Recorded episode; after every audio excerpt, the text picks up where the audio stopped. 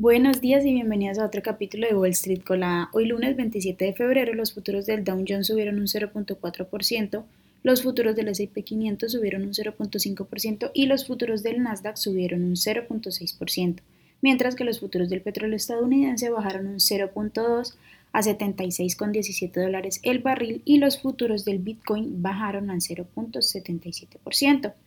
En las noticias de hoy, bueno, la misión Crew 6 de la NASA que llevaría cuatro tripulantes a la Estación Espacial Internacional en un cohete de SpaceX, se retrasó debido a un fallo técnico. El cohete Falcon 9 de SpaceX y la cápsula, y la cápsula Crew Dragon eh, eh, tenían previsto despegar desde el Centro Espacial Kennedy de la NASA en, Caño Cañaveral, en Cabo Cañaveral, perdón, en Florida. La compañía SpaceX dijo que su objetivo sería tener otro intento de lanzamiento, no antes de este jueves, en la mañana justo después de medianoche. Por otra parte, eh, según algunos informes, Pfizer, que cotiza con el ticker PFE, está negociando la adquisición de Siagen, que cotiza con el ticker SGEN, una compañía biotecnológica centrada en el cáncer, cuyo valor de mercado ronda los 30 mil millones de dólares.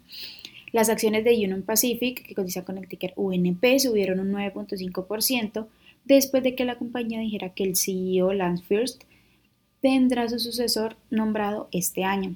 Por otra parte, Berkshire Hathaway, que cotiza con el ticker BRK.B de Warren Buffett, informó que sus beneficios operativos disminuyeron durante el cuarto trimestre. Los beneficios se situaron en 6.7 mil millones, es decir, un 7.9% aproximadamente menos que los de hace un año. Por otra parte, las acciones de Alliant, Energy, que cotizan con el ticker LNT, bajaron más de un 3% después de que la compañía informara que su informará su intención de ofrecer 500 millones de sus obligaciones preferentes convertibles con vencimiento en el año 2026. Estos ingresos eh, de la oferta podrán utilizarse, según los informes, para fines generales como el reembolso o la refinanciación de la deuda de la compañía, también el capital circulante e inversiones y recompras. En las acciones que tenemos hoy, con acción bullish se encuentran Lucira Health, que cotiza con el ticker LHDX y ha subido más de un 228%, también Opsiva, que cotiza con el ticker OBSV y ha subido más de un 55%. Y también Mulex Science, que cotiza con el ticker MLS y ha subido más de un 55%.